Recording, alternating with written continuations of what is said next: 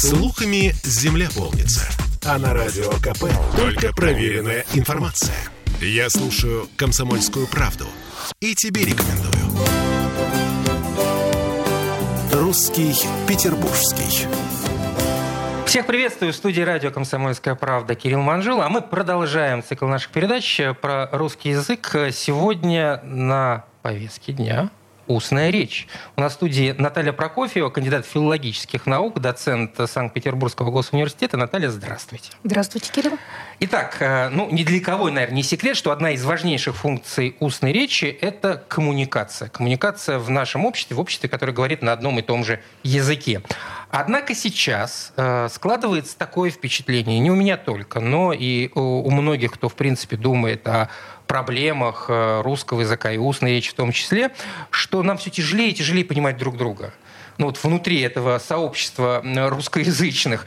Детям тяжело понимать взрослых, взрослым тяжело понимать детей. Э, ну, я уж не говорю там о жителях больших городов и жителей малых городов и деревень. А действительно ли это так?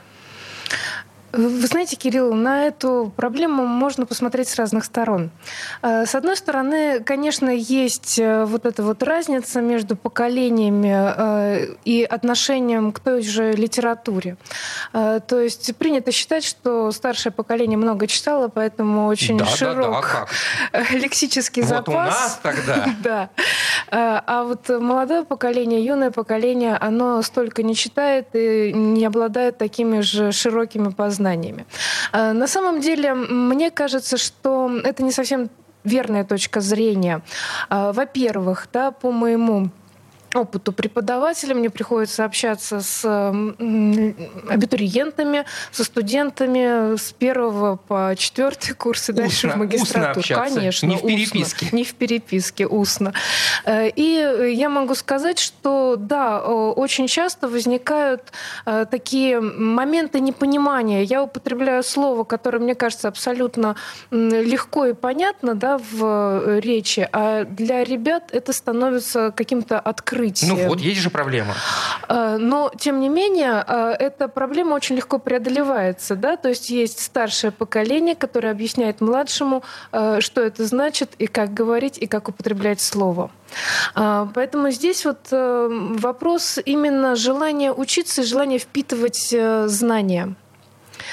Соответственно, вот наши абитуриенты Санкт-Петербургского государственного университета, они очень активно э, расширяют лексический запас, стремятся к этому. И, вы знаете, э, наблюдая динамику их роста, да, э, всегда э, я очень радуюсь, потому что действительно человек преображается. Даже вот э, со стороны люди, которые видят э, людей, которые приходят к нам на те же подготовительные курсы, да, и через год они э, рефлексируют относительно тех текстов, которые ребята пишут, и речи, как, как они они говорят, да, как они начинают говорить.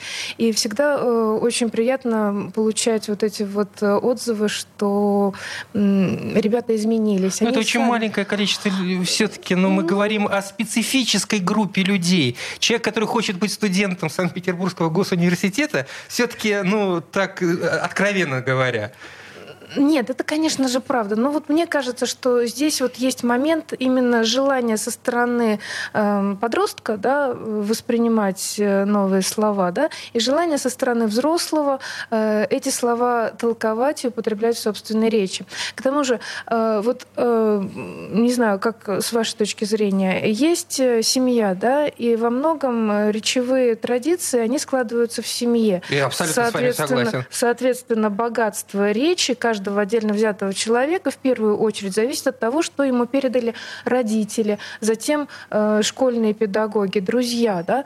Э, и, э, соответственно, человеку свойственно, как мне кажется, тянуться к лучшему. И если в окружении э, какого-то подростка, да, появляется человек, речь которого ему нравится, он будет э, стремиться к тому, чтобы э, обладать теми же навыками, что и его эталон, идеал. Наталья, у меня здесь, на мой взгляд, есть маленький нюанс. Человеку свойственно тянуться к лучшему, когда это лучшее превалирует. А когда происходит разворот, когда превалирует как раз-таки не лучшее, а ну, мы здесь говорим о речи, значит, о каких-то речевых ошибках, тогда здесь это не работает. Такая схема, на мой взгляд.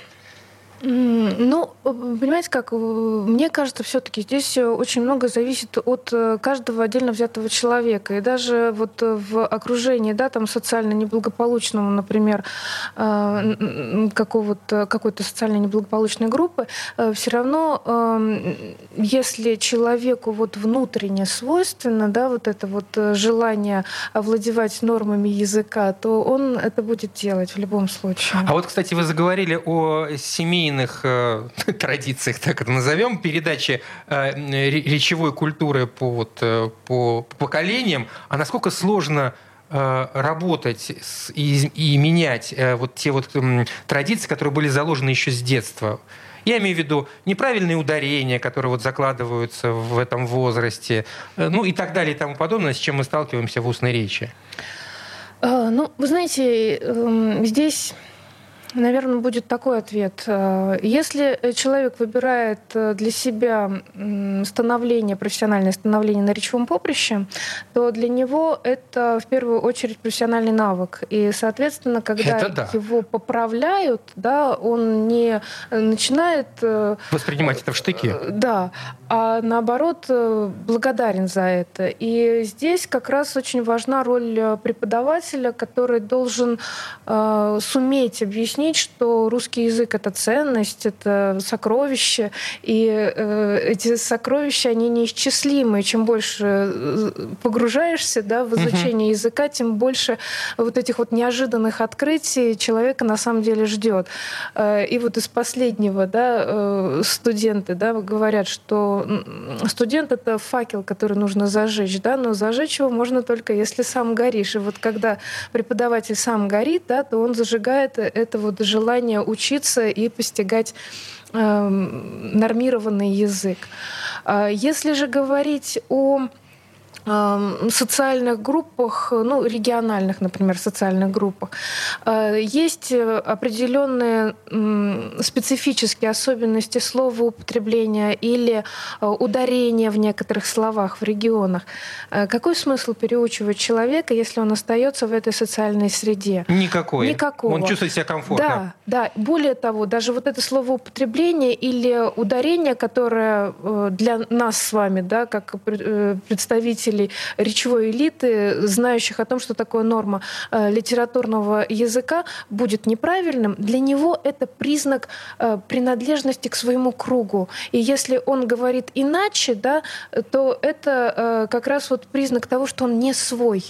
И получается, что язык, он всегда для человека становится э, таким вот сигналом принадлежности к определенному социальному кругу. И если в этом социальном круге так принято, то человек либо принимает ту норму, в которую, которую предлагает угу. ему его окружение, либо он становится изгоем, и тогда он ищет другую социальную группу. Ну тогда нужно, в общем, откинуть э, вот эти вот э, желания нести некое просвещение, да, хорошие речи, нормированный хороший устный речи в массы. Ну, зачем тогда это нужно? В общем, если, если, если, если у них есть такая потребность, сами научатся.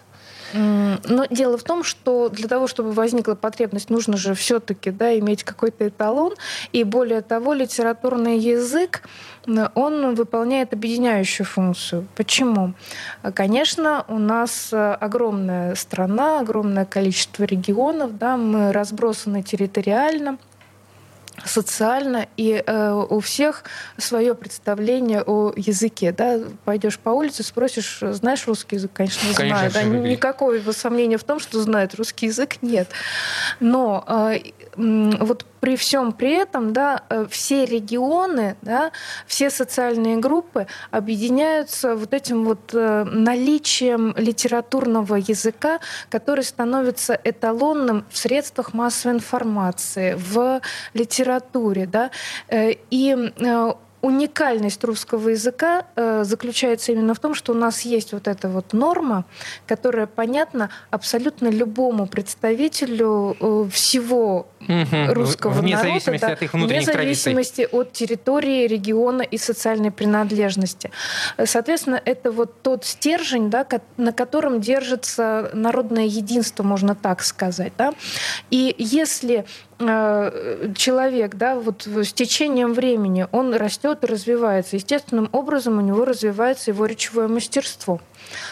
Э, и наша с вами задача уметь э, менять речевые маски. То есть, например, да, я прихожу э, в университетскую аудиторию, и я обязана соблюдать норму литературного языка. Говорить Спрос... на академическом красивом русском Конечно. языке. Конечно. Спросите меня, говорю ли я на литературном языке в семейном кругу. Я вам отвечу нет. А может быть и зря? Нет, ну, конечно, достаточно мало этих отклонений, но тем не менее, что же я не могу э, позволить себе какое-то просторечие или в качестве шутки, языковой шутки, э, изменить ударение в слове и за счет этого создать ироническую тональность?